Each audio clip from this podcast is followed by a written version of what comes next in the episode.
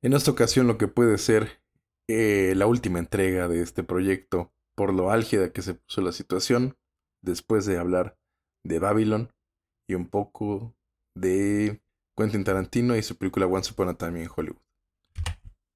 Pero puede que no, puede que no. Puede que haya más.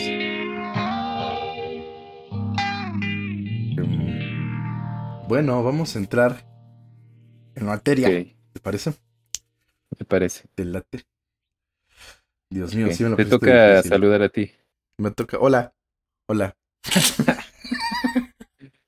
Hola de vuelta a las ya tres personas que nos escuchan. Nuestra Bueno, audiencia está a creciendo. nuestros, Mm, a nuestros tres suscriptores Ajá. Ah, esa es otra amablemente nos han hecho favor de darnos sus consejos. retroalimentación y de Nuevamente escuchar. les saludamos desde este quinto programa de Cine H2. Que me quedé pensando, ¿es Cine H2 o Butaca H2 la que habíamos quedado? Primero dijimos que butaca, pero Sí, pues ya cuando hiciste el canal le pusiste cine, dije, bueno, pues, pues cine. Ay, Dios mío. Al cabo es de lo que hablamos, ¿no? Pues sí, pero H2 suena como que, que es. Sí, como que es este, hidrógeno del molecular. agua, ¿no? Ajá, H2. hidrógeno molecular. O dos hombres. No lo sé. Ah, Pero bueno, ahí ya. eh, pues sirve para que cada quien saque sus Ok, conclusiones. esperemos sean O se haga sus eh, teorías Sí, conspiratorias ok, respecto al nombre. Está bien. Sí, de hecho. No, ok. Vale. Bueno, pues ya, de vuelta, si están aquí, bienvenidos, este...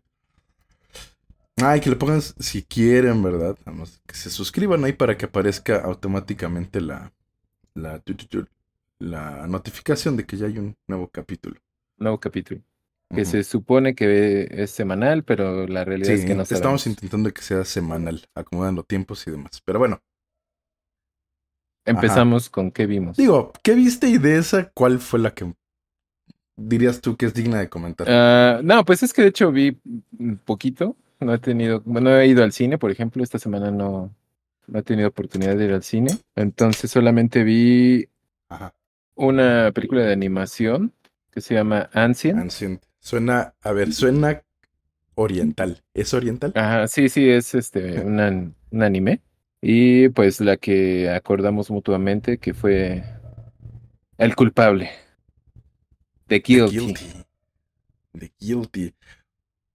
Ok, porque está en contraposición con la que tú me sugeriste. Es como un ejemplo de mira cuánta gente, mira qué poquita gente y lo que se hace. Pero bueno, ok. Ajá. ¿Qué te pareció de Guilty? O sea, según tú, ese fue el objetivo, como una lección. Sí, para que aprendas. Pues no me interesa, fíjate. Este, ya lo sé. pues, mm, ¿cuál quieres que te comente? A ver, ¿tú qué viste? Eh, estoy viendo esta mugre de. eh, de Leatherbox. Ok. Las últimas cuatro que tengo vistas fue Alien 3, que revisité ayer. Este. Tengo aquí el especial de Jimmy O. Yang, el comediante. Que pues, Ok, no, no, no es película, pero ahí la vi. Este. ajá. Eh, mi cena con André. My Dinner with André. Había visto muchos fragmentos de esta película, de mi cena con André, en YouTube, en partes de Instagram y demás. Y me había llamado mucho la atención. Y bueno, vi esa película.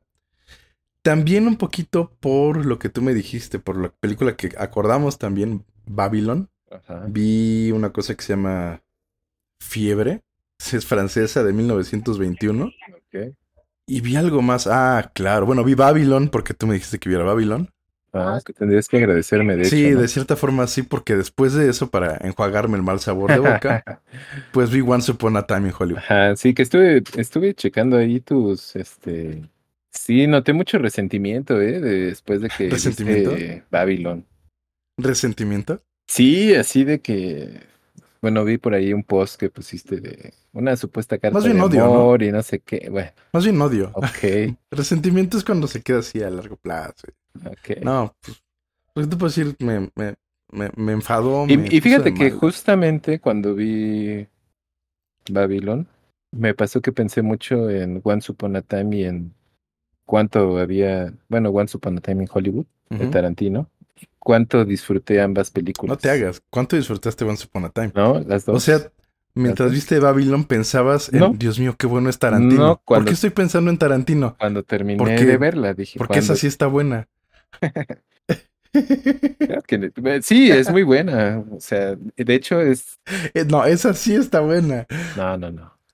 Ambas. Ambas son mira, saltémonos, saltémonos esto de, de Guilty. Bueno, coméntame de The Guilty, ¿qué te pareció? Eh, Yo creo que es... ajá. The Guilty. Pues fíjate que. Que está en movie, No. es este, creo danesa. no sé por qué razón te- eh, pensé que me ibas a recomendar algo así como muy. eh, ¿Cómo decirlo? Pues no sé, algo así como que no me fuera a gustar. Como. ¿Por qué te haría eso yo a ti? Tú lo haces, pero yo no. No, pues yo no, nunca pensé en que no te fuera a gustar, la verdad. Pues fíjate que eh, me pareció bastante buena. Eh, pues se pasa un poco como con Primer, pero con más presupuesto, ¿no? Porque todo el, todo el tiempo, Ah, No lo sé. todo el tiempo, Ajá. bueno, el, lo- lo- la parte principal es el, pues el diálogo que se mantiene, ¿estás de acuerdo? Totalmente. Es una línea de emergencia. En este caso es en, Ajá. Dinamarca y pues estamos viendo a este a esta persona que está atendiendo ese, esas llamadas.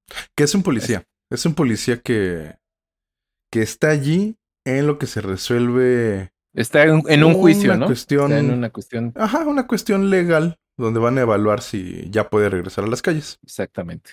Y lo está haciendo pues como muy a huevo, ¿no? Así como de Es así. no Sí. tengo de otra. De hecho, este Sí. sí, es así como Y odia a sus compañeros, ¿no? Bien altanero, y sus engreído. compañeros como que también, ¿no? Pues es que en respuesta a su Sí, Forma de ser tan muy muy hostil. altanero, ¿no? Ajá, entonces, pues mm. este le hablan, por ejemplo, oh, me acaban de robar, ¿y dónde estabas? Y tal, pues te robaron porque fue tu culpa, ¿no? Prácticamente. Sí, por idiota, Ajá. ¿no? Y entonces ocurre algo en lo que recibe una llamada, eh, y de hecho ya va a colgar, porque dice, pues, ¿qué? O sea, ¿para qué me hablaste entonces, no?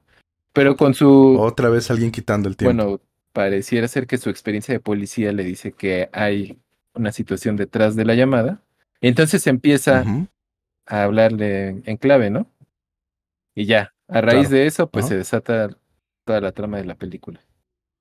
Y todo el Sí, tiempo estás... de que este hombre cree que tiene que... Ajá. Bueno, intenta salvar a alguien, pero pues como es policía, no se quiere quedar solamente atrás del escritorio, ¿no? Empieza a buscar qué otras cosas puede hacer para salvar a esta persona. Ajá. Y eso va aumentando la tensión, la De tensión. hecho, pasa un poco como Porque- con ajá. esta película de Her, ¿te acuerdas? la de, La de Spike, de Spike Spike Jonze. Ajá, donde ya ves que Scarlett Johansson, eh, pues prácticamente el personaje es. Ah, sí, nunca la vemos, solamente es, es, es su voz. De igual, hay varios personajes, pero prácticamente nada más lo ves a él y las voces con las que está interactuando. Pero pues sí, sí te, te mueven, ¿no? Por ejemplo, hay una voz de una niña y la voz de los involucrados. De su compañero policía. Su ex jefe, ¿no? Me parece. Ajá. También, ajá. Su compañero, sí, con el que está en el juicio. Sí, pero realmente a quien vemos a cuadro siempre, o sea, y, y digo, virtualmente siempre es a este hombre Y a- atendiendo una llamada. y prácticamente solo es él al teléfono y los gestos que hace ahí, ¿no? La atención que refleja en su rostro. Y solamente pasa del cuarto principal de, donde toman las llamadas a un cuarto aparte de toma de llamadas también, pero donde no hay nadie más. Porque es el turno de la Ajá. noche, por cierto. Así es, Y, y ya, Y o sea, ya. son, es un escenario. como obra de teatro. Pudiera, eh, exacto, es lo que iba a decir, pudiera ser una obra de teatro. Y llega a niveles de tensión bastante altos, según sí, yo. sí, sí. Bastante buenas, según Sí, yo. muy buena. Ha sido de mis películas favoritas en el en estos últimos tres, cuatro años. Y hay un remake que hicieron que también se llama The Guilty, así igual. Ajá. Y está protagonizado por, no sé quién lo dirige, protagonizado por Jake Gyllenhaal. A mí me gustó mucho, es una película que tal vez hasta compre ya en, en- en físico. Y creo que sí vale la pena verla. Bueno, pues ahí está el movie The Guilty. The Guilty de Gustav Mahler. un thriller muy bien hecho, con solo una locación, muy pocos personajes, y sí te tiene que ir al filo, como diría, ¿no? Al filo de la butaca, al filo del asiento, con el diálogo. Es algo que supuestamente en el cine no es la mejor práctica, exponer todo con el diálogo, pero esta película lo hace muy bien. De una forma similar. Ok. Este, bueno, no de una forma similar. Se parece también en ese. En esta onda de. Que bien pudiera haber sido una obra de teatro. Eh, la película que vi de mi, mi cena con André. O My Dinner with André. Que no la ubico, ¿eh? Eh, el, di- el director es. ah, Luis Male. Ajá, exactamente. O mal, no sé cómo se diga, pero él dirigió una película con Jeremy Irons y Juliette Binoche que se llama Damage, de un político que se involucra con la esposa de su hijo y hay como una obsesión y demás, y como que ahí arruina un poquito su carrera política.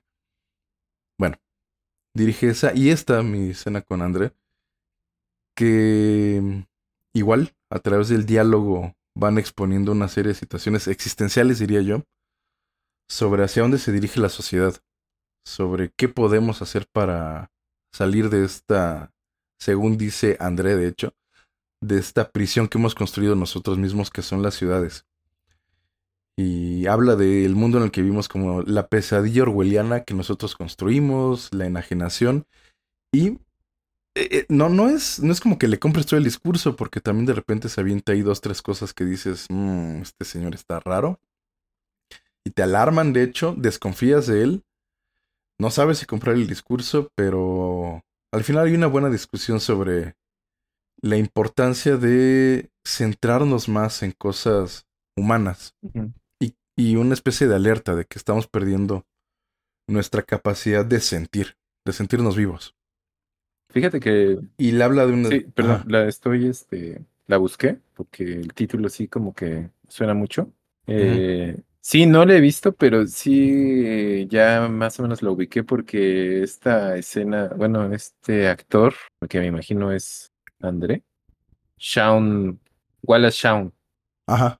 Y Sí. sí, en cuanto lo veo a él, su imagen, Lo eh, sí es ¿no? así como inconfundible. Eh, ¿en dónde está mi cena con André? ¿Dónde la viste? Ay, sí la vi pirata. No la viste. En el, en el, en el Festival Internacional de Torrente. Donde encuentra Porque- uno casi todo, ¿no? Casi todo, pero fíjate que no estaba tan, tan fácil de encontrar, ¿eh? Y los subtítulos me costó trabajo encontrarlos y demás, ya sabes. Hay una versión en YouTube, pero está completamente en inglés. Si son muy duchos para el inglés, sí la pueden ver allí. La encontré en YouTube después de haber visto la película. No me animé a verla solo en inglés. Hay una versión que se puede encontrar en Criterion, en estas películas. De Criterion Collection. de Criterion. Ajá, pero no sé si esas películas vengan. Bueno, seguro vienen con subtítulos en inglés, que pues ya A lo un que no le escuchas, lo lees, no ¿no? s- Sí, exacto. Si te va algo, pues ya lo lees. No sé si sea de culto o no, pero bueno, me gustó muchísimo. Ah, Así como pasó esta. Este hombre estaba renuente a reunirse con André porque todos lo habían visto raro, demasiado sensible, como que se estaba desmoronando. Y a lo largo de la película empiezas a ver que sí está muy sensible, sí le está pasando algo, pero porque el cuate lo decidió, el cuate ha decidido vivir todas sus emociones. Y eso le hace ruido a la gente pues de una gran ciudad o, a la gente, ¿no? En general, en esta época, el reconocer que sientes algo es, es como que, ay, no me toques. Y finalmente dice, ay, bueno, ya voy a tener esta cena con André, que tiene mucho tiempo diciéndome que si lo hacemos, bla, bla, bla. Y pues me han dicho que está mal y yo también estoy mal, no estoy para ayudar a nadie. Y al final le resulta hasta bueno, ¿no? A, a, este hombre tener esta, esta cena con André. Me cruzó por la mente la idea de invitar a toda la gente que conozco, o al menos que, o sea, que tengo mis contactos y, y andan por allí, no los conozco tan bien, como ir a comer con ellos, ¿no? Sí, Pero- sí, sí. bueno, o, o un café más bien. Profundizar, ¿no? Me quedo con ganas de verla. Creo que recurriré al, al festival. Hazlo, hazlo, no hay de otra, ni hablar así. Y, y no está ni para rentar, comprar nada, ¿eh? O, sea, o la compras en físico o la ves pirata. No, pues Y ya, ya, ni siquiera en tengo en qué ver físicamente películas. ¿Cómo crees? Bueno, pues arregla eso. No puedes vivir así. Ok, Ahora sí, ahora sí, Babylon. ya se viene. Babylon. Ahora sí, a ver. Dime, ¿qué tiene de bueno Babylon que yo no vi? Bueno, ¿de qué va Babylon, para empezar?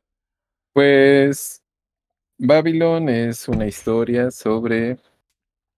Yo diría que sobre la decadencia de un actor y el surgimiento de una actriz, ¿no? Como, como dirías Sí, cambios de tiempos. Sí, sí hay eso del cambio de... Empieza primero con la cuestión del cine mudo y cómo hace su... ese pues ese cambio total que existe hacia cuando es el cine con audio, ¿no? Sí, un de esos momentos importantes en la historia del cine, ¿no? Cuando entra una tecnología y revoluciona todo y cambia la forma en la que se hacen las cosas. Estamos situados ahí, en los años 20. En los 20. Eh, empieza la película con una escena un tanto... ¿Cómo la podríamos describir? creo que más, creo que más larga de lo que debió ser. Eso sí me parece, de entrada. No, no, no, esa escena. Eh, creo que a la película, creo que a la película si le pudieras quitar alguna que otra escena. No sé si una hora, pero alguna que otra escena. O no la escena, pero hacerlas más cortas. Sin embargo, pues ahí está, ¿no? O sea, ya, ya está así. Y a mí, por lo menos, sí me gustó. Y no solo a ti, a muchísima gente. A la crítica especializada le fascinó, le besan la suela de los zapatos a Damien Ah, no es cierto, no, no, no le fue tan este bien. Eh, la ah, bueno, bueno, e, es verdad. en Estados Unidos ni con no crítica, Ni comercialmente. Sí, de, hecho, ahora que recuerdo, le, le decían que le fue mal. Y decían que le iba mal porque, bueno, lo que vemos en la película es que es ahí cuando no entiendo qué es lo que, lo que quiere decir Chazelle. No, sé cuál es su postura. O sea, entiendo, hay una trama, hay una idea, un hilo conductor, siempre lo sigue. Es sobre esto que dices, ¿no? El paso que da un Hollywood este, de la época silente a la llegada de tecnologías nuevas, como en este caso fue el, el sonido. Que no habría sido la primera vez que ocurre en el cine. Había una, el, el operador de cámara tenía que ir girando la manivela, ¿no? Por ejemplo, para que corriera el rollo y fuera registrando la imagen. Y algunos dicen, igual en los 20 de hecho se fue, que cuando deja de necesitarse a la persona que esté operando que también mueva la manivela, eh, eso hace un cambio enorme en la forma de hacer cine, porque la cámara, ya grabando solita, pues la podías meter a girar en cilindros, la podías aventar, de hecho, había el caso de un director que quería hacer, dicen, la leyenda, ¿no? Grabar la caída de bolas de nieve. Entonces mandó a pedir un montón de cámaras y aventó las bolas de nieve. Y o sea, registraron cosas que no se hubieran podido hacer si siguiera la manivela allí. Eso, algunos dicen que provocó un cambio que favoreció incluso cosas, o sea, que, que parecieran más frívolas, ¿no? Como ya no tenías que esforzarte por dirigir todo muy bien, casi que literalmente podías aventar las cámaras, pues hubo como que este dispendio de, de ah, ¿qué importa lo que capturamos?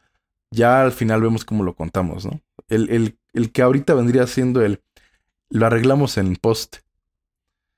Este... ¿Postproducción? Y en este caso, ajá, en postproducción. Y en este caso, pues está ocurriendo esto, ¿no? Un cambio también muy grande, pero este sí que fue grande. La llegada del cine sonoro. Pues de, de, hecho creo que justo lo que, o sea, no lo sé, no he platicado con Damien Chazelle, pero creo que justo lo que refleja es cómo pueden verse reflejados esos cambios en la industria en general, ¿no? Porque ves la vida, de, te digo, de alguien que va a caer en la obsolescencia. Cuando era el, personaje de Brad Pitt. De, Jack Conrad.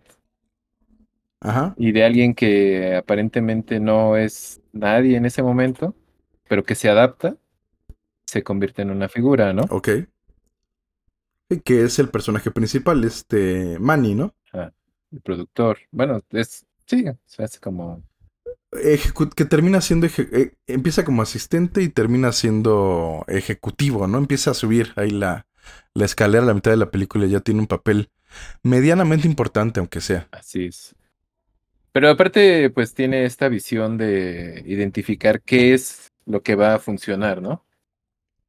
Las orquestas, este, ¿no? la música en vivo, varios elementos sí. que usa. Él ve el cambio y se adapta rápidamente a él. Entonces, pues, según yo, de eso va la película, con muchas aristas en el medio, ¿no? Em, entonces sí, se puede ver desde muchos puntos de vista. Babylon aborda muchas partes de lo que es la labor de hacer cine. Claro. Según yo. Y creo que. Eh, no es. no, ¿Qué fue ese sonido? El sonido. Escuché como un chiflidito. Ajá, según ah, es tú. es, una, este, es un celular. Ajá. Eh, pues mira, según yo, hubo una malinterpretación de por parte de Hollywood de lo que quiso hacer Damien Chazelle. Sí, porque como que, no sé, sentí que como que la, la crítica especializada se enojó con él por, Eso dice. por lo que por lo que hice, pero creo, creo que no lo entendieron. O sea, según yo, lo que él quiso hacer fue como darle un poco de comedia a, ciertas cosas. Ahí, un poquito de sátira. Ese, ese es el punto en el que dije, ¿en serio? ¿Esto, eh, eh, ¿Esta es tu comedia, carnal? ¿Neta? ¿Quieres que me ría de esto? Porque no es gracioso. A mí en ningún momento me pareció gracioso. Y es... Eh, entiendo que si él quería hacer algo de comedia, este, más bien lo que logra es un tono irregular en toda la película. Mira, por ejemplo, cuando están haciendo las grabaciones de... Ay, ahora sí voy a estar de super troll, ¿eh? me estoy conteniendo mucho, pero ya no me importa, le voy a aventar todo lo que traigo. Cuando están haciendo las grabaciones, ya ves que están estas escenas épicas donde están haciendo como una película de guerra. Están los, los extras, este, con sus con sus armaduras, los caballos y todo. Sí, sí, sí. Quiere entrar ahí un sindicato y entonces es cuando aparece Manny, ¿no? Porque le dicen así de, güey, pues arréglame esto porque ya tenemos que grabar. La cámara, ¿no? Ah. Este, exacto, ¿no? Ya se pagó la renta y de dónde ahorita ya no, no hay nada que hacer. Y es, este es el momento, está la luz, exactamente. Esa escena, o sea, sinceramente es de las que más me gustaron. Cuando eh, empieza ahí a organizarlos, este, como la orquesta empieza a tocar como desaforados, ¿no? Así porque son como que los que le dan la señal a los actores de lo que tienen que hacer. Este, ya ves que también hay tomas donde se ve que pues realmente sí se dan en este se pegan y se hacen daño, ¿no? Se dañan y todo. Todo ese tono que maneja en esas escenas, o sea, yo estaba muy divertido en la sala de cine sinceramente. Me reí mucho. Ah, ok, como viendo este frenesí de cómo se hace cine. Pues yo creo que ahí es donde él, hablando desde Hollywood como realizador, pues sabe que no necesariamente es así, ¿no? Porque justamente lo que graban es eh, una toma continua en la que hay un montón de acción y demás, cuando la realidad del rodaje en una película o en un set de filmación es cinco minutos, vas, te sientas, arreglas algo, otros cinco minutos, vas, te arreglas, arregla algo. Este, no, que hay que moverle aquí para allá. O sea, la verdad es súper pausado el procedimiento.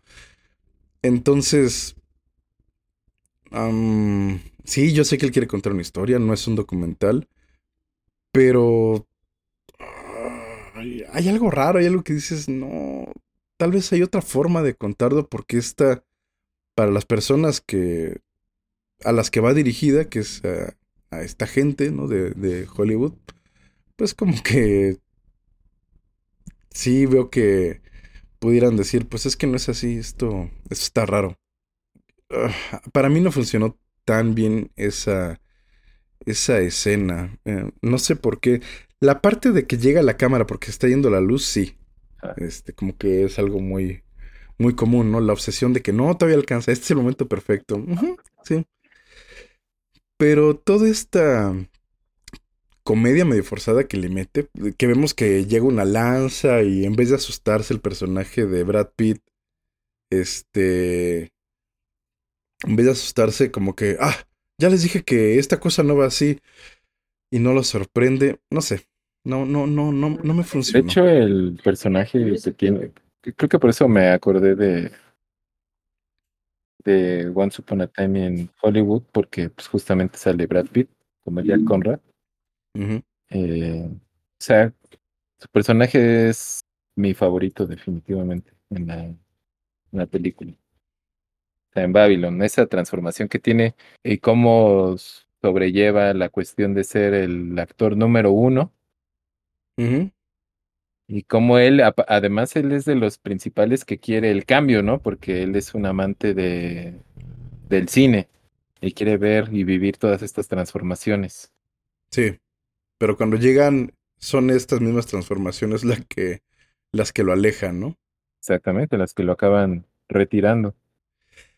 Y creo que ahí es mi... No, no creo. Ese es mi problema con la película en cierta parte, que no le veo sustancia.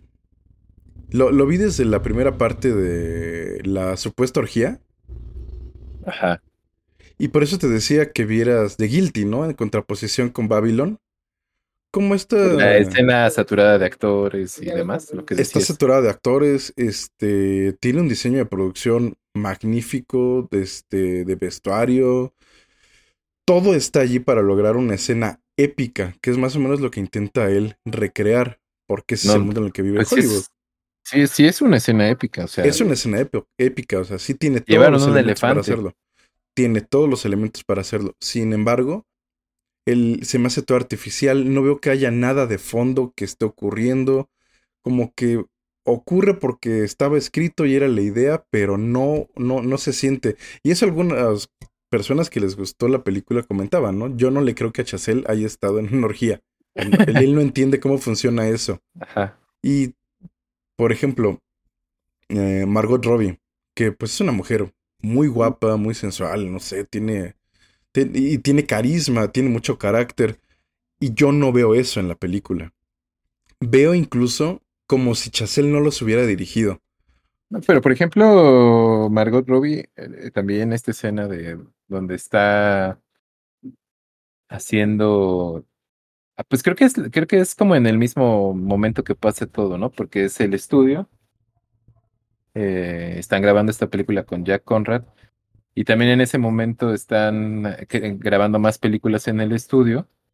Y entonces se, se cuela por ahí este, el personaje de Margot Robbie, que es esta Nelly Larroy. Y entonces están haciendo una escena como de una cantina en el oeste.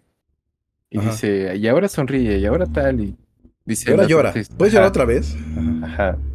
O sea, también, o sea, ¿qué le pides? ¿Qué más quieres de esa escena y qué más quieres de Margot Robbie? No, no, no. De ella nada. Yo creo que hace...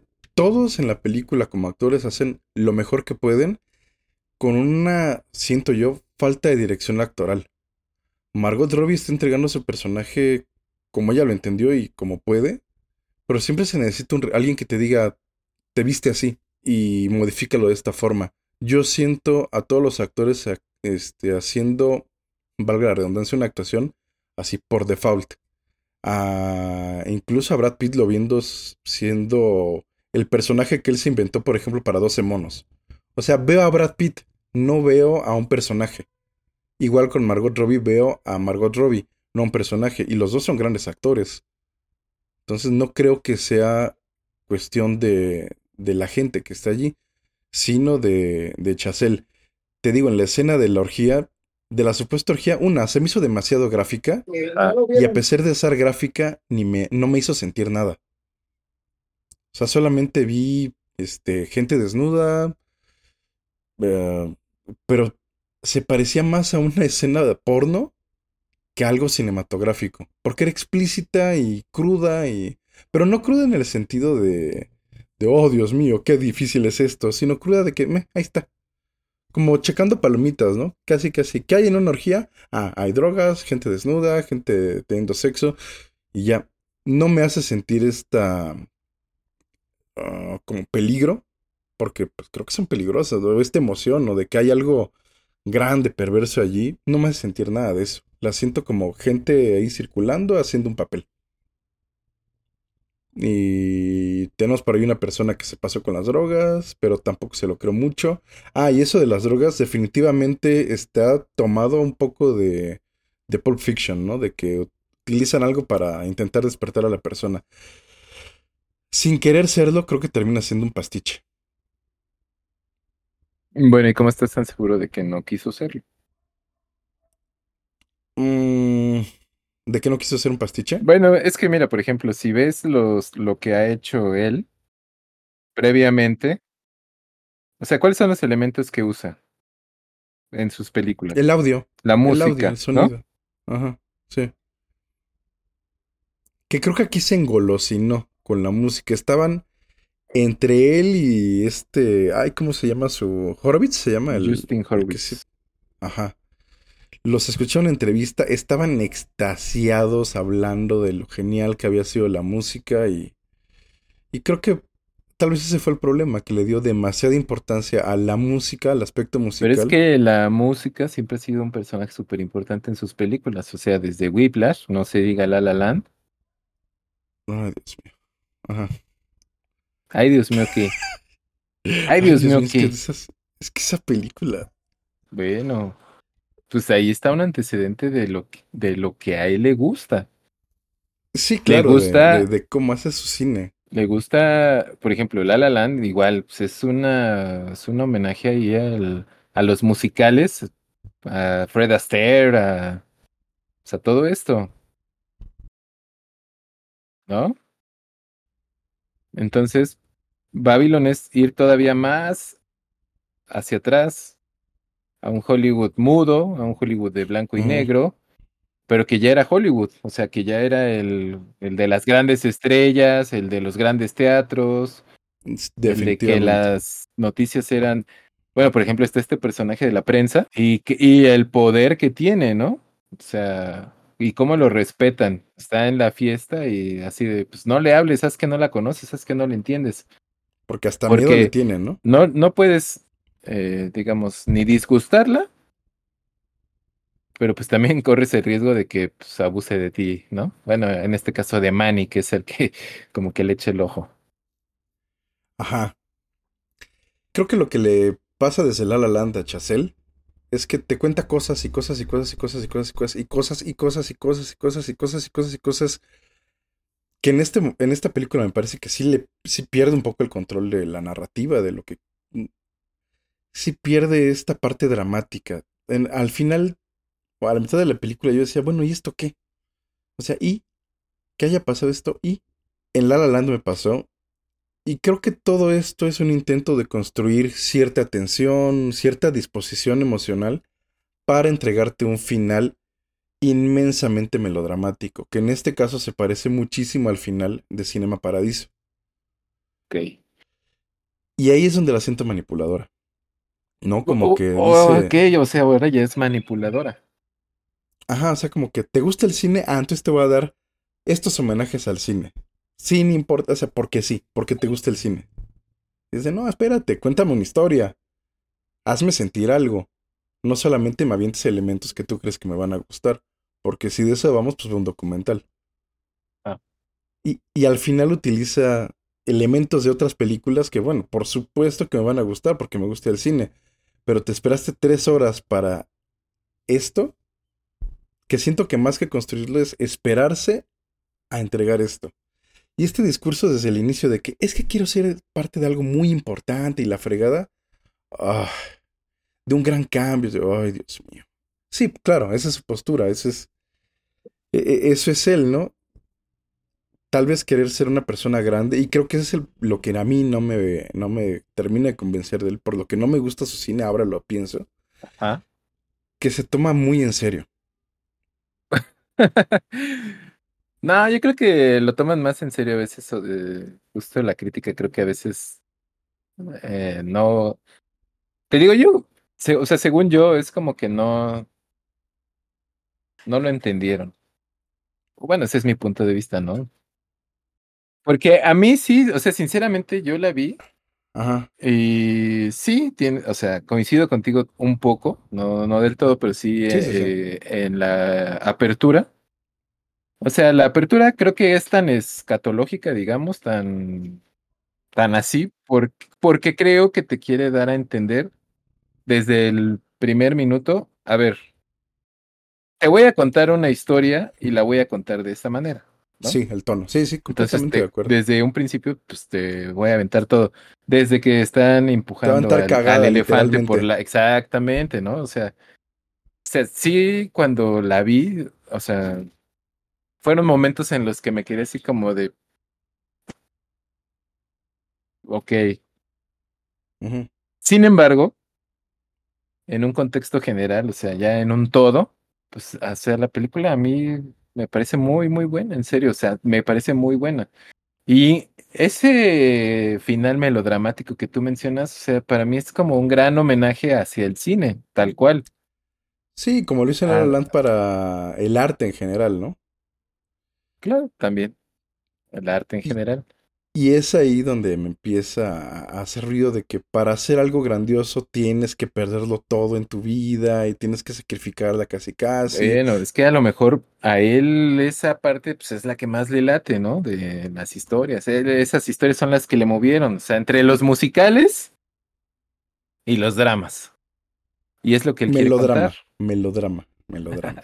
dramas, dramas, tampoco Manipular con la música, es melodramático. No, no, no. La música no manipula, es un personaje la definición de melodrama de las películas. La dije drama, no melodrama. Dije, pero la manifestación. No melodrama. Pero no en el sentido despectivo. De ser melodrama es eso, que la música genera cierta emoción. Si se te pasa, y, y eso es melodrama nada más. Si se te pasa, pues ya estás usando la pero ¿por pues, qué, ¿por qué se va a pasar? O sea, ¿en qué momento se pasa? Que su atención se enfoca allí y no en el desarrollo, por ejemplo, de los personajes. Los personajes los veo sin sustancia. Toda la película me parece totalmente carente de pues alma, de, de, los, los tres personajes principales, o sea, pues ves todo el tiempo su pues te digo, su ascenso, su decadencia. Sí, hay una historia que se cuenta, por supuesto, y pero al, yo no al final tienen un cierre, todos. Sí, sí, el arco dramático se concluye y demás, pero yo no veo que los personajes traigan algo. Claro que sí. Pues yo así lo veo, no, no me. Bueno, es que, pues sí, es lo que te digo, o sea. Mm, no sé en qué consista que no conectes, por ejemplo, con el personaje de Jack Conrad y sí con el de Once Upon a Time in America. Ah, pues es la construcción del personaje. Brad Pitt, hace una excelente interpretación en ambos casos. Es más, siento que Brad Pitt termina. Mira, el único personaje, que medio me cae gordo un poco a veces es el de Manny. De repente, sí es como que. Ah, pues es el personaje principal. Pues sí, pero a veces como que ya pero, pero Jack Conrad y la Roy. y, en cuanto a actuaciones y diálogos, o sea, por ejemplo, cuando Manny conoce a la Roy que le dice, ¿quieres ser una estrella? Y le dice, no, no, soy una estrella. O eres o no eres, punto, no hay más. Ok. ¿No? O sea... Sí, sí. Esto de creértela, ¿no? Eh, casi, casi fake it till you make it. sí, Hollywood es así, bla, bla, bla, bla, bla, bla. Ok, ok, ok. Quiero hacer algo, de, parte algo muy importante. ok, no. E, es que eso hasta se me hace como. Como que no es fiel a eso que dice, eres o no eres. Bueno, lo que dice David Mamet es que el acto de escribir es. Dice, piensa en un castor. Un castor tiene que roer los árboles que utiliza para sus presas y demás, porque sus dientes están creciendo constantemente. Y entonces tiene que hacer esta actividad, porque si no sus dientes crecen y, no puede, no puede vivir. tiene Ajá. que hacerlo. O se acaba sus dientes o, Ajá, o, o, sea, o o les- los usa o, o se va a o morir. la padece, ¿no? Exactamente. Es, si sientes eso para escribir, para hacer cine, para cualquier cosa, pero en este caso la escritura porque él es guionista, Es lo que tienes que hacer. solamente así puedes escribir. Si no tienes esa necesidad, probablemente no sea lo tuyo. No, no, no, ya sé por dónde vas y no estoy de acuerdo contigo. Y, y siento que No, al momento de decir, No, no, no. al momento de decir, es que quiero hacer algo grande, pues termina siendo como que, ah, pues por eso lo quieres hacer, porque quieres renombre, bla, bla, bla. Y, y- y sabes que eso es lo que siento en su película, solamente hay un montón de cosas vistosas Es que, por ejemplo, Pero- el renombre lo tuvo desde su primera cinta. y luego, ¿por qué no... Pues no qué es que lo esté buscando. No, no es que lo esté buscando. Yo creo que sí o lo está yo no creo que persiguiendo. ese sea su objetivo. Yo creo que lo está persiguiendo y no Yo, está yo yéndose creo que su objetivo es contar historias y contar historias que tengan que ver con cine, o sea, con el cine como un personaje más y con la música. Creo Mira, que, lo esas son, comentábamos. creo que esas son sus grandes pasiones y es lo que pretende. Ah, acabas de decir algo. Pretender. Ay, No, no, no, no. Sus grandes pasiones, ¿no? Lo que le gusta. Y justamente la película la siento totalmente autocomplaciente. Ah, me encanta esto, lo voy a poner. Soy fan de esto, lo voy a poner. Ah, lo voy Pero a poner. ver, tú dime, ¿qué director que tú consideres bueno no lo hace? Ajá, pero tienes que regularlo Tarantino con- lo hace todo el tiempo. Ajá, pero... Bueno, vamos a Tarantino. Once Upon a Time in Hollywood. El estudio que hay de los personajes detrás de ellos, te había dicho, ¿no? Dead Proof la, la semana pasada que nos vimos que la había visto, Ajá. que es una película que de 2009, no, o tal, bueno, como de esas fechas, ¿no? Bueno, Sí, apenas 2009. allí, O del Este 2006, cuate- no me acuerdo. o sea, 10 años antes de que ocurriera este Once Upon a Time in Hollywood, Es del 2007. 2007. Mira. 12 años antes de, de Once Upon a Time in Hollywood, él empieza a concebir a este personaje. Que ni siquiera es este Rick Dalton, es Cliff, su doble. Sí, pero mira, al- o sea, estás hablando toma- de un cuate, de, o sea, en este caso de Tarantino, que tiene personajes de los personajes. O sea, por ejemplo, él no, no sé si es un mito, si sí es así, pero ya ves que él supuestamente va a hacer la película esta de los hermanos de Vegas Brothers, ¿se llama?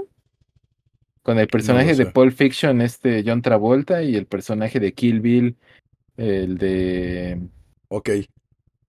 Bien. ¿No? ok. No, no sé. No, no sabía. Bueno, porque son hermanos. Ambos personajes. Dentro de su Vincent universo, Vega digamos. y, y alguien más, ok. Ok, ok, ok. Ok, ok. Fíjate, tan profundo va lo que hace que ya hasta tiene su propio universo. El universo Tarantino. Claro. Y eh, es, eh, mira, acabas de dar con un punto muy importante en el que yo veo la diferencia del quehacer cinematográfico entre alguien, que no es el único, ¿no? Pero alguien como Tarantino y alguien que, pues no lo es, este, que no hace su tarea, que no hace su tarea de crear un mundo, primero en tu mente, conocer este mundo, luego ver a los personajes y preguntarte, ok, esta persona qué hace, qué siente, qué bla, bla, bla, bla. bla. Y no para contar todo eso en la película, porque si te van a contar eso en la película, pues, qué reverenda hueva, te vas a quedar jetón. Sin utilizarlo como fundamento para partir de allí, mostrar la parte que sí le va a interesar a la, a la audiencia. Contar la historia que sí es dramática.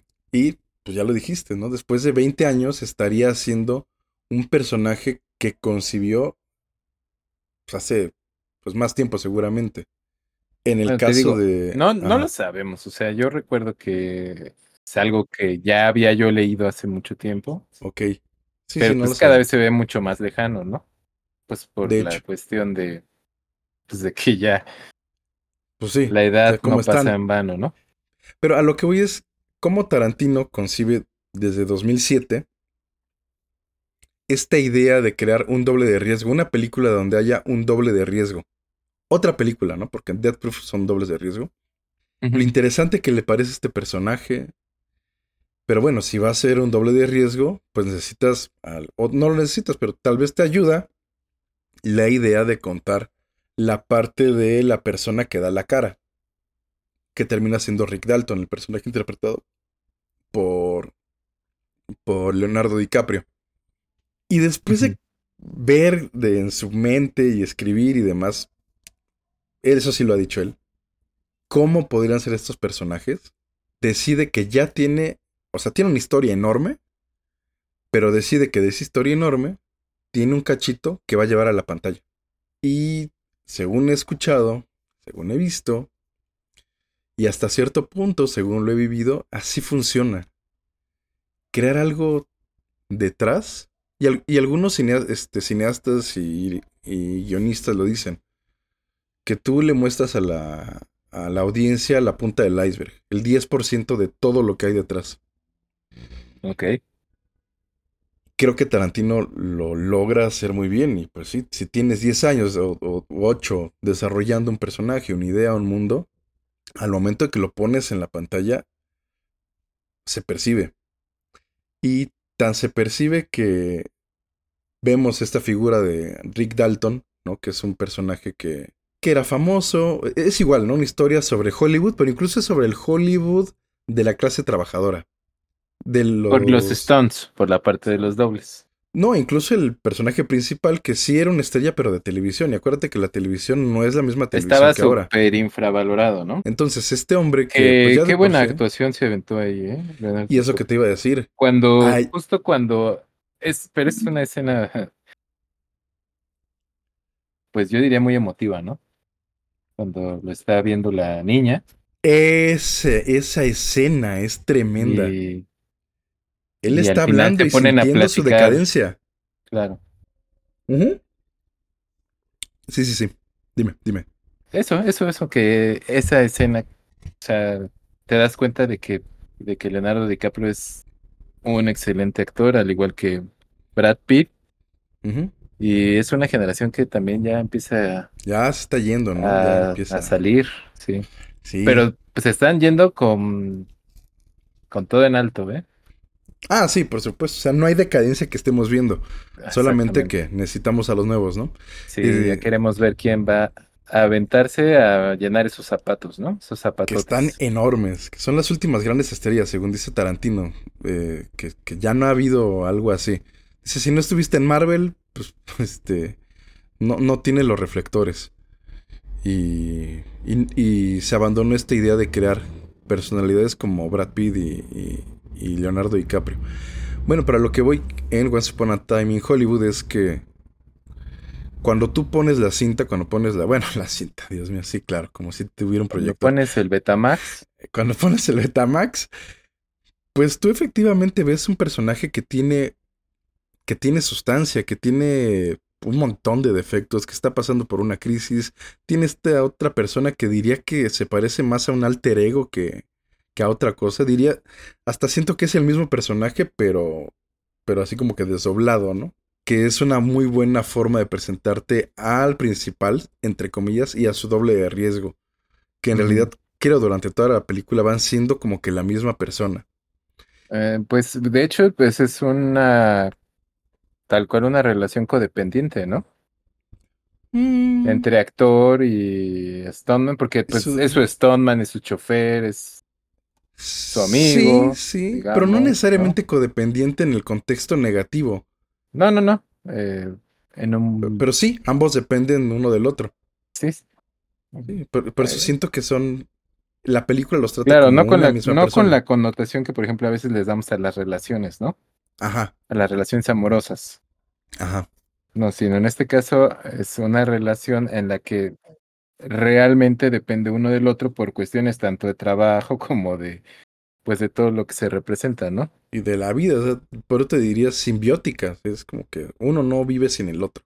Rick Dalton está pasando por una crisis y la logra sobrellevar de alguna forma o no matarse porque está esta figura que lo, lo mantiene a flote, que es su doble. De hecho, la película abre con eso. No, no están, doble, no están viendo doble, amigos. Es Rick Dalton y su doble, Cliff Burton.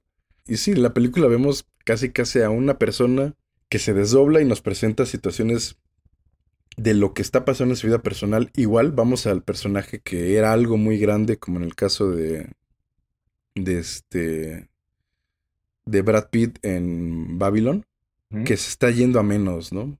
Que ya ha dejado de tener la relevancia que tenía en un medio que de por sí no era tan relevante, la televisión. En un intento de subir eh, em, profesionalmente y llegar al otro nivel que sería hacer cine. Y se le está acabando el tiempo porque ya está llegando a los 40 y aparte de los 40 también está ocurriendo un cambio muy grande en Hollywood. Que no es tangible como en Babylon, no hay un medio nuevo, pero sí hay una nueva forma de conducirse en Hollywood. Bueno, hay, hay para empezar una nueva oleada de gente, ¿no? Los hippies, fucking hippies una nueva forma de pensar. Y sobre todo, y esto lo voy a representar en la niña con la que actúa Rick Dalton, hay una nueva generación que ya no solamente se sienta y pisa la marca y habla. Hay una generación que se está educando en varios sentidos y que va a traer un cambio muy grande a Hollywood. Y lo que vemos es las personas desde Europa llegando, en el caso de Roman Polanski. Este, lo vemos también como la amenaza que está allí de, de, de Manson.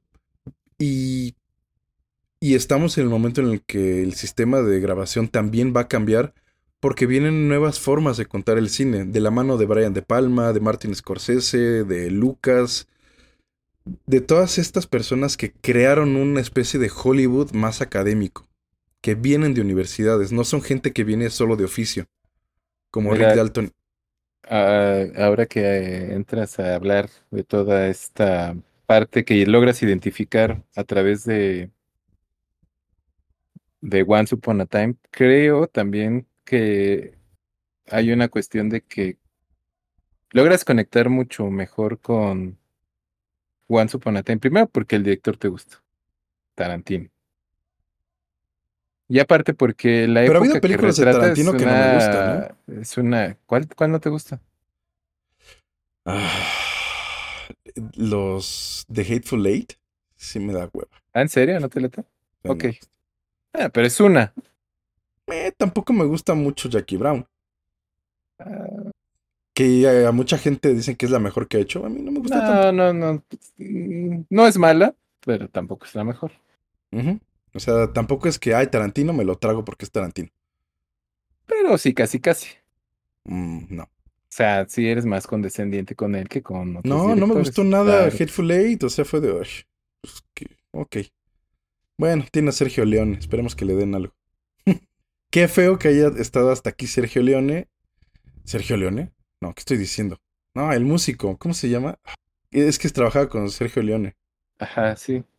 Y con. En los westerns, ¿no? Con Sergio. Hacía la música de los westerns de Sergio. Más recientemente con Giuseppe Tornatore, pero de Cinema Paradiso, por cierto. Este. Ah, ¿por qué se me fue su nombre? Bueno, él. Ahí me recuerda si te llega la idea. Este. Bueno, el gran logro es haber traído a este músico legendario de los westerns italianos para hacer su música de un western. Pero la película como tal pues no me gusta. Igual Chazelle cuando hizo Whiplash me gustó mucho. Mm, es, bueno, es, que es lo opuesto. O sea, de Tarantino no te gusta uno y de Chazelle solo te gusta una. Sí, porque ha ido de más a menos, Chazelle. Según tú. A pesar de que tiene más presupuesto. Le pasa como a como a Snyder y como a ¿cómo se llama este son y este otro y a James Gunn. Les dan libertad creativa, carta blanca y mucho dinero y bueno, ¿y la película, güey? Te voy a este, nada más aclarar que fue Ennio Morricone. Ennio Morricone, gracias. Exactamente. Fíjate que tal vez si la volvieras a ver. Tal vez, tal vez. Tal vez encontrarías. No, no tengo ganas. Bueno, el punto es, ahí está. O sea, si hay películas que no me gustan, no, no por ser Tarantino, ah, ya, lo hizo todo bien. Pero fue una. Dos. Una, porque Jackie Brown sí te gustó, pero no tanto, ¿no? Mm, pero tampoco tengo ganas de volverla a ver. Ok. Exactamente. Entonces, bueno, sí, me gusta Tarantino cuando hace las cosas muy bien. Cuando no, pues no. Y este, pues sí, no, es que parece que es un sesgo, ¿no? Pero en realidad creo que él ha mejorado conforme pasan los años. Bueno, se queda corto en la historia que nos cuenta en Once Upon a Time in Hollywood. Digo, no él, sino que tiene muchísimo más que contar, tan así que publica el libro Once Upon a Time in Hollywood, donde extiende todos estos personajes. Habla de... Y eso es lo que se ve también en la película. Cuando logra estar en el set de filmación de malo, haciéndolo de malo, que es el signo de que ya va para afuera, ¿no? Cuando logra estar en este set de el western del momento en el que la gente sí ve, pero de malo, eh, vemos a este hombre, Johnny. ¿Se llama Johnny? Bueno, vemos cómo se filma supuestamente esta, esta escena en la que tiene que enfrentarse a, pues, a su rival. Y yo siento en la película como de ver el drama de Rick Dalton y su decadencia, de repente estamos viendo un western. Es que estamos viviendo la historia, se siente. Hay como una película dentro de la película, ¿no? exactamente. Y lograr eso. O sea, metes en medio una película con el riesgo de que se te caiga todo el drama, toda la tensión que, has construido. Y además, dentro de la filmación, en otras escenas, vemos cómo DiCaprio salta, ¿no? De, de ser el personaje. Tú estás además súper metido en el diálogo que te está entregando cuando se sienta hablar con, con este criminal que conoció en el pasado y se le olvida una línea. Y le dice, eh, línea, línea. Y Tarantino se toma, se, da el lujo de regresar la cámara, o sea, de hacerte ver que, que no estás viendo una película, sino cómo se filma una escena. Se da el lujo de hacerlo y de meterte otra vez. Y logra meterte otra vez a esa escena que ni siquiera es la película, es una escena dentro de una película. Y ves los cambios de la cara de, de DiCaprio siendo el personaje, Luego, siendo Rick Dalton, este hombre que ya no es fuerte, que es súper vulnerable, y luego siendo fuerte otra vez cuando regresa a ser el personaje, yo creo que eso no se logra de otra forma más que sabiendo bien quién es ese personaje que estás interpretando, tanto Rick Dalton como el personaje dentro de la película que hace Rick Dalton, que es el, el delincuente este, ¿no? Que secuestra a la niña. ¿Qué, ¿Qué mejor ejemplo de la buena ejecución cinematográfica? Y un detalle en contraposición con Babylon es que Babylon, pues mientras es autocomplaciente y le encanta hablar de sus temas y regresa a ellos y te dice, ay, cuánto los amo, pero no se lo crees tanto. Por otra parte, Tarantino se hace algo que es atacar a uno de sus personajes, más bien una de las figuras de Hollywood que creo que él más admira, que es Bruce Lee. Cuando tiene el conflicto con con Cliff Burton. Con Cliff Booth. Booth, perdón. Burton. Ah, Burton. Burton es este. es, el, actor. Sí. este. Y a lo mejor también por ahí el juego de palabras es ahí por algo, ¿no? Por alguna situación. No sabemos. Ajá. Pero, y la película ni siquiera va de eso, va de este hombre que al final. El encuentro que tiene con la familia Manson, con la parte entonces que ya empieza a ser el cuento de hadas, Once Upon a Time in Hollywood, que logra un final feliz. Érase una vez en Hollywood. Que el desenlace por... Bueno, no hablaremos de él, pero a mí me parece profundamente conmovedor. Y es esta parte de amor al cine, de cómo una situación tan terrible... Pero es que las dos películas son unas películas que la temática es el cine y que realmente hablan de gentes que aman el cine. Bueno, que corrijo. Once Upon a Time in Hollywood no habla del cine, habla de Hollywood. Bueno. Porque este cuate hace, hace televisión y logra hacerse de algo de dinero yéndose a hacer un western con Sergio este, Corbucci, que es el que hace realmente este, Django, por ejemplo ahí llevo el gran amor que le tiene a esta cosa donde él ha trabajado por muchos años. Eh, Yo insisto en... que el amor es, se, refleja en ambas. Es, probablemente sí. Quieran hablar del amor ambas, pero yo lo siento realmente con esta película de Once Upon a Time in Hollywood. Lo noto de verdad. Esta profundidad en la que se tocan esos temas, en las que se abordan diferentes momentos desde la televisión, el hombre en el rancho, ¿no? Que ya ha venido a menos porque ya no se hacen westerns, el cambio que se viene, esta juxtaposición de los personajes, el que va de salida, que es este Rick Dalton, y la niña que, pues ya no es cualquier niña, ¿no? Ella sí estudia, sí se prepara y él está leyendo una, un libro vaquero, literalmente. Sí, sí, sí.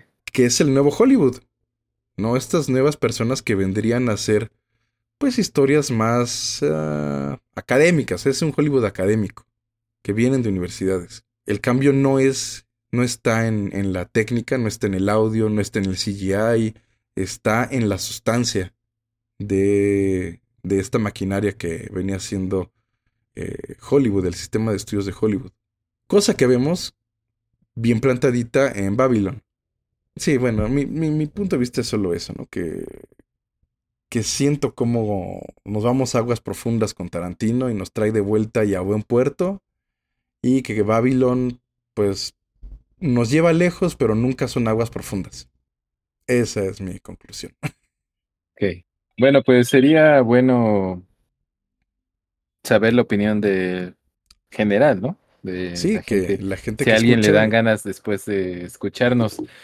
Yo creo que después de escucharte a ti, ya, nadie va a querer verla. No, no, no, no, no, no. Yo creo que tienen que verla. Creo, no, creo que tienen que verla. Es más, incluso saltarse escenas si lo quieren hacer. Porque sí hay momentos en los que hay que hueva. Este. Pero pues echarle un ojo para pues hacerse su propio criterio y ver si están de acuerdo o no en, en esto. Aquí en México le fue muy bien. A los críticos de cine les gustó mucho aquí en México. Y atribuían su fracaso a que tal vez estaba diciendo cosas de Hollywood que le molestaban a Hollywood. La verdad yo no lo creo. Eh, fíjate que cuando, te repito, cuando salí de verla, sí me pareció que podía prestarse para eso. No lo sé, solamente la, la crítica sabe por qué hace sus críticas de la forma en las que las realiza y por qué piensa que eras, no, digo, este, todo en todas partes a la vez, ¿o cómo se llama? Ah, todo en todas partes al mismo tiempo. O sea, porque eso es una obra maestra y por qué Babylon es una mala película, según varios críticos. no lo mm, sé, pues solamente ellos sabrán. Eh, ellos tendrán los, los elementos para determinarlo. Y la educación y el bagaje. y bla, bla, bla, bla, bla. Ellos sí saben, ellos sí saben. Ellos, ellos tienen con qué. Yo solo puedo decir que todo en todas partes al mismo tiempo me gustó. No tanto, creo que sí exageraron, se pasaron, pero me entretuvo. Uh, sí le quitaría media hora a la película. Eh, al final, tanto Babylon como todo en todas partes, es que se me olvida el título. Everything, Everywhere, All at Once. Ah, everything. Everywhere. Every, everyone, everything. ¿No? ¿Cómo? Repeat after me. Ahí va. Lesson number five. Everything. Everything. Everywhere. Everywhere. All at once. ¿Te acuerdas Everything, de los de... everywhere, all at once. Ok. Ajá, de los, de los Daniels, perdón. Ah, de los Daniels. Eh, pero, bueno, me pasó cuando vi Babylon me pasó cuando vi. ¿Cómo se llama la de González Iñárritu? ¿Cuál de todas? ¿Bardo? Sí, la de Bardo. Que fueron como muy menospreciadas, digamos. Peluceadas. Me refiero por, la, por la crítica en el sentido de que Bardo ni, siquiera fueron, ni siquiera fueron consideradas para, prácticamente ninguna categoría importante, ¿no? De la época de premiación. Entonces, por ese hecho es que sí sentí como que fue como un... O sea, si vas a hablar de mí, habla bien y si no, ni hables, ¿no? Ahí te va. No, yo no creo eso. Yo creo que... No pues sé, no sé. A mí me pareció, o sea, sí me pareció eso, pues de haberla visto, porque tenía muchos elementos. Mira, por lo menos producción, diseño de vestuario, eh, pues fotografía, eh, sonido. La fotografía, la fotografía está bien desperdiciada. Te digo, la escena de la No, la no, no. escena de la orgía. Estamos hablando de elementos técnicos. Por eso, técnicamente. Estamos la- hablando de elementos técnicos, no, por eso, estamos diciendo. Estoy de la- hablando de la parte Estamos de- técnica. estoy dejando aparte la historia. Estoy Por hablando de elementos técnicos Ah. que no fueron considerados para, para las premiaciones de técnicas, justamente. Es que tampoco es tan buena. Nah, claro que sí. O sea, ya, ya, no, ya, ya, ya. ya La así. fotografía está bien Ya, convencional. No, no, no. Ya. Hasta aquí llegué. Hasta, aquí llegamos. Este quinto episodio ha sido el El último. El No último, volvemos a hablar. de Cine H2, antes Butaca. Ajá. Este. Una diferencia irreparable, ¿no? De- irreconciliable. Reconciliable. Oye, estás viendo que la niña le haces cosquillas. O sea, tú también te pasas. ¿Por qué me No, no, mandas no, a.? no, no, no. No, pues es que también, o sea, ya, ya te volaste también. ¿Sí? Sí, sí, ya. O ¿Tú sea, crees? yo entiendo perfectamente que eh, una apreciación en cuanto a la temática e historia, pues pueda discernir, ¿no? O sea, Ok. Sí, sí, sí. Eso lo entiendo perfecto. Pero si hay cuestiones, repito, producción, diseño La de producción, vestuario, Totalmente. Totalmente. No sé si. fotografía, no ganó. aunque digas que no. Pero mira, por ejemplo, esos, esos ok. planos que se observan eh, cuando están en los estudios, cuando son las peleas, eh, la, la, la primera escena, esa que abre tan la bacanal, este, el, la Babilonia y todo. O sea, tan- son escenas visualmente que tienen todo. Mm. Y ahí sí no puedes decir que no. Sí, Ya de ahí sí, en fuera que digas, pues estuvo. Que a mí no me causó nada. no me, no, no conecté. Ok, sí, lo puedo entender. Pero que te olvides de todo eso. Eh, tú como responsable, no, no estoy hablando de ti, sino en este caso sí estoy hablando de la crítica. Ajá. Que, que no ni siquiera seas este capaz Que lo hayan de- considerado, ¿no? Exactamente, de considerar esos elementos, pues sí, ya es como que digo, güey, ¿por qué, no? Mira, no si el diseño de producción es, es enorme, es fenomenal, es, es grandioso, la verdad. Y de hecho siento que estas partes técnicas son las que le robaron la atención a la historia, o sea, a- al director, el tener que concentrarse en algo tan grande. Ok. Eh, Pongamos que sí. Por supuesto. Pongamos que sí, pero creo que es algo que sí se tuvo que haber reconocido en su momento y no se hizo. Y no entiendo el por qué. Al menos esas dos, el diseño de arte o diseño de producción. Y vestuarios, este, sí, ahí sí, no sé si alguien más se lo ganó, pero yo no veo que, no creo que hubiera habido una película que en esos as- aspectos eh, le hubiera ganado. ¿Le ganó a alguien? Pues es que creo que ni fue contemplada, creo, para... Ya ni recuerdo, pero me acuerdo que... eh, Bueno, ya ni recuerdo, pero me acuerdo. O sea, Estás en shock, Eh, ¿verdad? Estás en shock. sí, Tranquilo, sí, estoy así como, tranquilo, como, tranquilo, traba- como perro trabado ahí, con la mandíbula ahí. Este. perdón, perdón, perdón, perdón. No, digo, a final de cuentas de eso se trata, ¿no? De dar dos puntos de vista diferentes. Bastante opuestos en este Eh, caso, casi. Sí, porque pues a mí me gustó mucho y pues tú la sufriste, digamos. Sí, ¿No? la verdad sí. Pero mira, para que veas en qué alta estima te tengo, sufrí Babylon para poder hablar contigo. Ok, Si eso sirve de algo. vale. vale. Ya, vete al diablo. Y mira, por ejemplo, estoy aquí checando eh, en cuestiones de, de premiaciones y demás. Sí le fue mal. Eh, sí, y, y ju- y justamente se observa un fenómeno. A fines del 22 tuvo cierta cantidad de nominaciones a varias categorías y Cañón. conforme fueron avanzando, cada vez eran menos, ¿no? Entonces, pues bueno, Uf. Mm, ahí sí, ya lo hemos dicho, ¿no? Las premiaciones, especialmente los Oscar, son una cosa rara. A veces no sabes en qué se fijan. Eh, sí, en el caso de, de producción, diseño de arte, bla, bla, bla, todas las, las partes técnicas de, de la película está raro que no la hayan contemplado, porque al final si lo que estás calificando es lo técnico como tal, pues ahí está. O sea, sí, y si no, no habría cintas como no sé, todas estas de acción que ganan por edición de, de sonido, Ajá, mezcla de audio y demás. Sí, no ganarían nada. Ah, pues sí, por ejemplo, creo que todos esos elementos técnicos se los llevó esta de Sin Novedades en el Frente.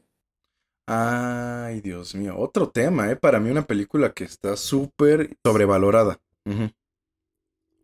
Pues bueno, creo que eso fue eh, todavía lo que me dejó más con este entumecimiento mandibular. oh, lo siento mucho. No, no era mi intención. Tanto.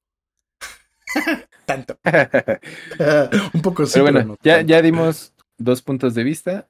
Sería interesante saber, eh, bueno, quién ya la vio y si alguien no la ha visto, pues que la viera, ¿no? Ambas, también la de Érase una vez en Hollywood. Sí, sí, sí. Porque aparte Margot Robbie y Brad Pitt salen en ambas. Ah, sí, es cierto. Fíjate, el hilo conductor de lo que vi fue Margot Robbie. ¿Habrá sido Barbie el culpable de esta sesión? Probablemente, ¿no? La tenemos muy presente. Porque además, pues, hace, pues trabaja muy bien. Y lo que comentamos, Brad Pitt igual, ¿no? O sea, está dejando unos zapatotes cada vez más grandes, que a ver quién llena, ¿no? Exacto. Porque ya las estrellas de Hollywood se están apagando. Están a punto de convertirse en grandes hoyos negros que lo van a absorber todo en Hollywood. Ya voy a dejar de leer de Oppenheimer y física. pues mira, tenemos tan solo a. a Tom Cruise. Que también ya está haciendo verdaderas como, proezas. Digamos, como debe ser una buena película de acción, ahí está Tom Cruise. Sí, que aunque no sea el género favorito de muchos, cuando lo hace, o sea, en eso lo hace súper bien. Y no que no pueda hacer otra cosa, ¿eh? Porque es un gran actor. Sí, claro. Pero va para afuera. Ya, ya, ya está. Ya no está en edad para andar haciendo esas cosas, mi querido Tom. Y lo hace. Y sin embargo lo hace. Y lo hace bien, además. Bastante bien. Y sin tantos dobles y bueno, haciendo cine de vieja escuela, digamos. Y sin haber hecho algo de Marvel. ¿O sí ya hizo algo en Marvel? Ah, no, no, no, tienes toda la razón, no, no ha hecho ah, nada de. Ahí están estos tres además. que han esquivado la bala Marvel, ¿no? Y DC, porque tampoco han hecho nada. sí, sí, Esquivando la bala superhéroe, ¿no? Ajá, la bala superhéroe, este, pero de maquila, porque, por ejemplo, diríamos Killian Murphy. Ah, pues él sí estuvo en Batman, ¿no? Como el espantapájaros. Ah, bueno, pero pues es que es de Christopher Nolan, ¿no? Pero es una película que va más allá, sí, trasciende el género. Bueno, Christian Bale, que fue Batman y que se aventó a hacer Thor, dijo que. Pues que se lo aventó porque pues tenía que pagar la renta, ¿no? Bien Algo así dijo, algo así dijo. Yo ni sabía que estaba en Thor. Sí, es el villano, de hecho. ¿En serio? Sí. Mm, la vería por En Love and Thunder. Ok, uy, dice pues que es porque es entretenida, es entretenida.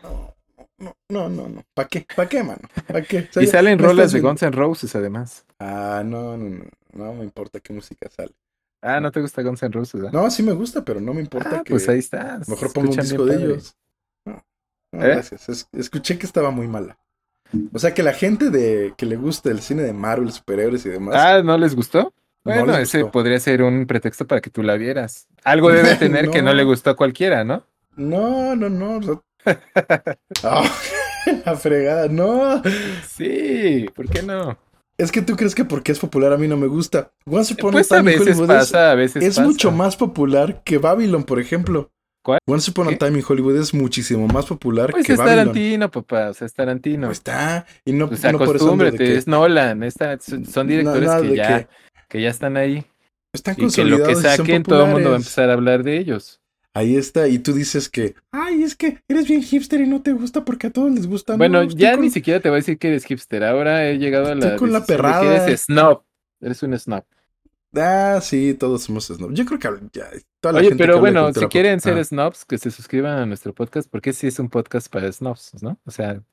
No, no, no, nosotros somos de los pretensiones. De 10 reproducciones. No, no, no, lo, no los insultemos, no los insultemos. Los snobs somos oh, nosotros. bueno, pero en buena onda. O sea,